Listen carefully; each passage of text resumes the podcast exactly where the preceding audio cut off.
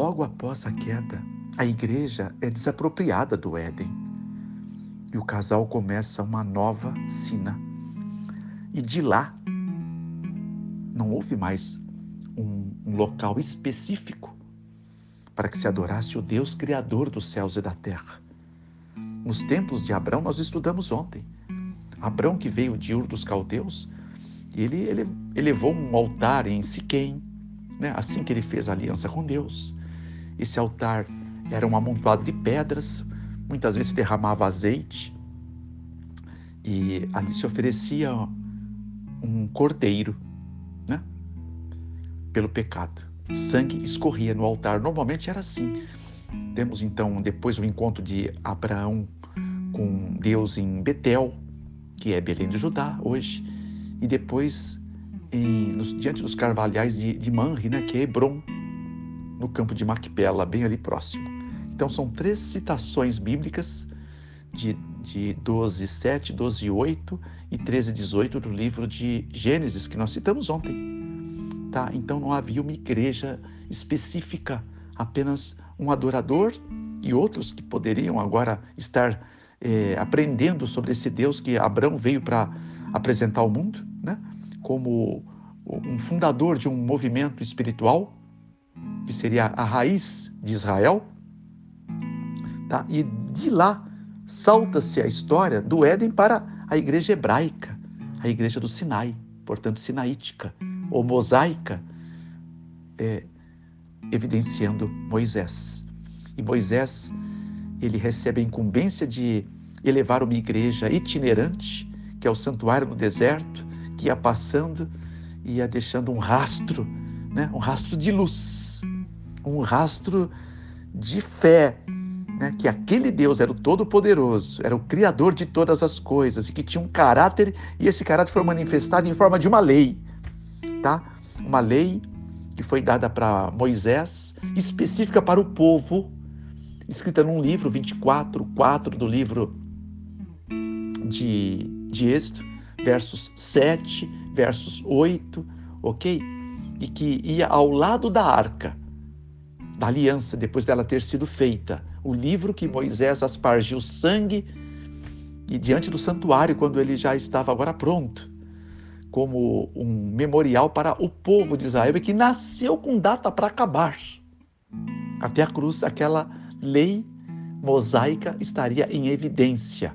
Ao lado da arca estaria caminhando. 31, 24 a 26 do livro de Deuteronômio. Certo? E ela terminaria quando?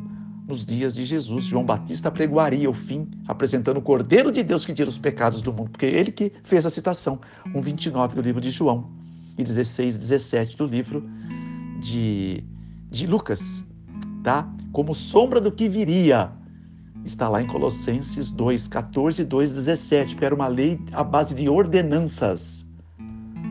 Ela se extinguiria com os feitos inaudíveis produzidos no Calvário através da cruz.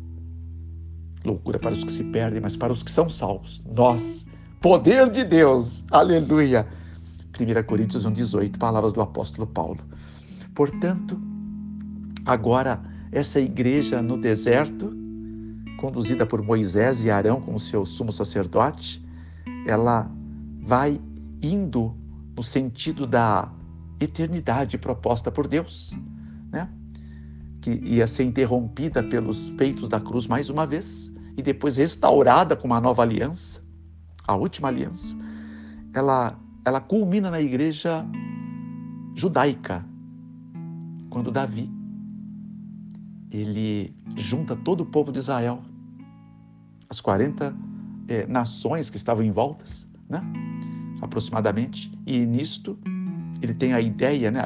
na verdade, ele recebeu uma inspiração de Deus que fosse elevado um templo em Jerusalém, mas que ele não seria o seu construtor, só idealizador. E Salomão faria isto, porque as mãos de Davi tinham marcas profusas de sangue, porque era um homem de guerra. E Salomão fez, o grande templo famoso, né, que fala até hoje na história e que hoje não existe, só está as estruturas subterrâneas. das quais eu pude pôr as minhas mãos ao ir lá, pela graça de Deus, que me levou para poder ver com os meus olhos e eu vi, eu toquei, tá? Eu senti as minhas impressões e relato sempre um pouquinho quando me é oportuno. E deste momento, a igreja agora judaica, o próximo movimento era a igreja cristã apostólica, a igreja dos discípulos, dos apóstolos, tá? Desta igreja acontecem outros fenômenos, mas eu não vou entrar no mérito hoje. Mas nós vemos dentro do período de militância dela a igreja cristã, a igreja de Jesus, ela é coberta por um outro movimento que se diz cristão e convertido, tá? É Roma pagã entra na igreja através de Constantino I, filho de Constâncio Claro, e através dessa operação Roma declara-se convertida ao cristianismo para as perseguições aos cristãos no, nos primeiros séculos da igreja. A igreja pura passa-se, né? a igreja de Efésios, de Éfaso, né? ela passa agora por um período de juntamento. Entra-se Roma pagã e a Roma pagã alega-se ser Roma cristã. Como isso? O próprio Constantino, diante da, da ponte do rio Milvio, onde ele venceu aquela tremenda batalha com Maxêncio, o imperador do mundo né, romano, mas que tinha o seu trono assediado em Constantinopla, atual Turquia, Istambul. Eu pude estar lá também e ver relatos extraordinários. Isso não é história de caruncinha, é história pura, ok?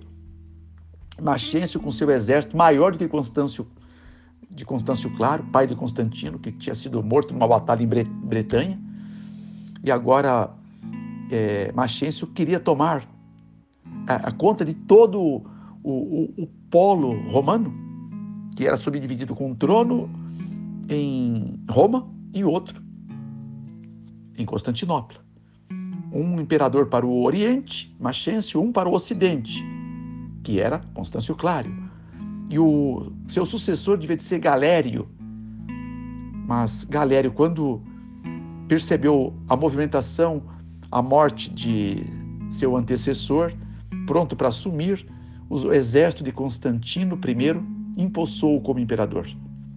O exército de, de Galério veio para resolver essa questão num estado de guerra, mas eles perderam. E o superpoderoso Machense, com seu exército altamente mais provido e em maior número, também veio. Mas Constantino I teve uma visão ou um sonho, os historiadores não sabem ao certo, que ele viu numa nuvem, no céu, o símbolo de uma cruz, sob a insígnia In Hoc Vince, Jesus, né? sob o signo de Cristo, eles venceriam. Então o que, que ele fez? O exército que aguardava Machencio chegar com seu outro exército, o do Oriente, ele pegou a caal que tinha na beira do rio, do rio Milvio, esse, aquela argila branca que se faz cal, fez com água, um pouco de tinta e fez o símbolo da cruz em todos os escudos do, do seu exército e com as iniciais XP, o nome de Cristo em latim. E com isso eles venceram a grande batalha sobre o rio Milvio. Depois da vitória, Constantino atravessa o rio a cavalo com toda a sua cavalaria, dos que estavam vivos, e do outro lado, eles apregou: Nós somos agora cristãos. E fazem um pacto de paz com a igreja. Penetram na igreja. E ali começa a igreja, numa nova placa: Roma cristã. A Roma cristã ela é quebrada em 1517, diante de uma porta de uma catedral monstruosa de Wittenberg. E você conhece a história. Martinho Lutero, que encontrou uma Bíblia, que estudou aquela Bíblia no seu mosteiro, encontrou 95 teses de justificação pela fé e começou a pregoá-la com o desejo de reformar a igreja que ele amava, a Igreja Católica Apostólica Romana da qual eu fiz parte por 40 anos, e que também amei muito e continuo amando todos os meus irmãos que eu lá conheci. E os que eu não conheci também. Se você que me ouve é um católico, eu posso dizer diante de Deus e dos santos anjos que eu amo você. Nós amamos os católicos, nós amamos todos os povos. Nós amamos os ateus, nós amamos os muçulmanos, nós amamos os nossos irmãos protestantes, nossos irmãos evangélicos. Né? Protestantes hoje é uma coisa difícil de encontrar, mas evangélicos tem muitos. Tá? Da ala gospel, da modernidade do evangelismo do, da igreja evangélica. E em suma, é, essa igreja agora, uma vez partida com essa doutrina luterana, ele é excomungado, começa um novo movimento. A igreja luterana, a igreja protestante. Ali começa a verdadeira igreja protestante. Contra o sistema que existia na época, o sistema papal. Esse sistema, ele imperava né, com um dogma, igreja e Estado. Tá? E Lutero diz que não, a igreja não podia estar militando, né, é, estar operando, pro, é, propondo uma religião com o Estado conjuntamente e já tendo visto é, aquelas duras perseguições, e ainda existia né, a Inquisição, a chamada Santa Inquisição. Ela estava ainda em voga. Então, depois de Lutero, acontece um segundo movimento a igreja recebe mais luz. Lutero trouxe luz, luz da palavra, tá? Naqueles dias difíceis. As trevas sempre assolaram esse planeta a partir do pecado, certo? Porque o mundo do maligno é um mundo de trevas. Ele é o rei das trevas, o senhor das trevas, do vale da sombra da morte. Lutero trouxe luz, muita luz, tirada da palavra eterna. Bendita a palavra do Senhor.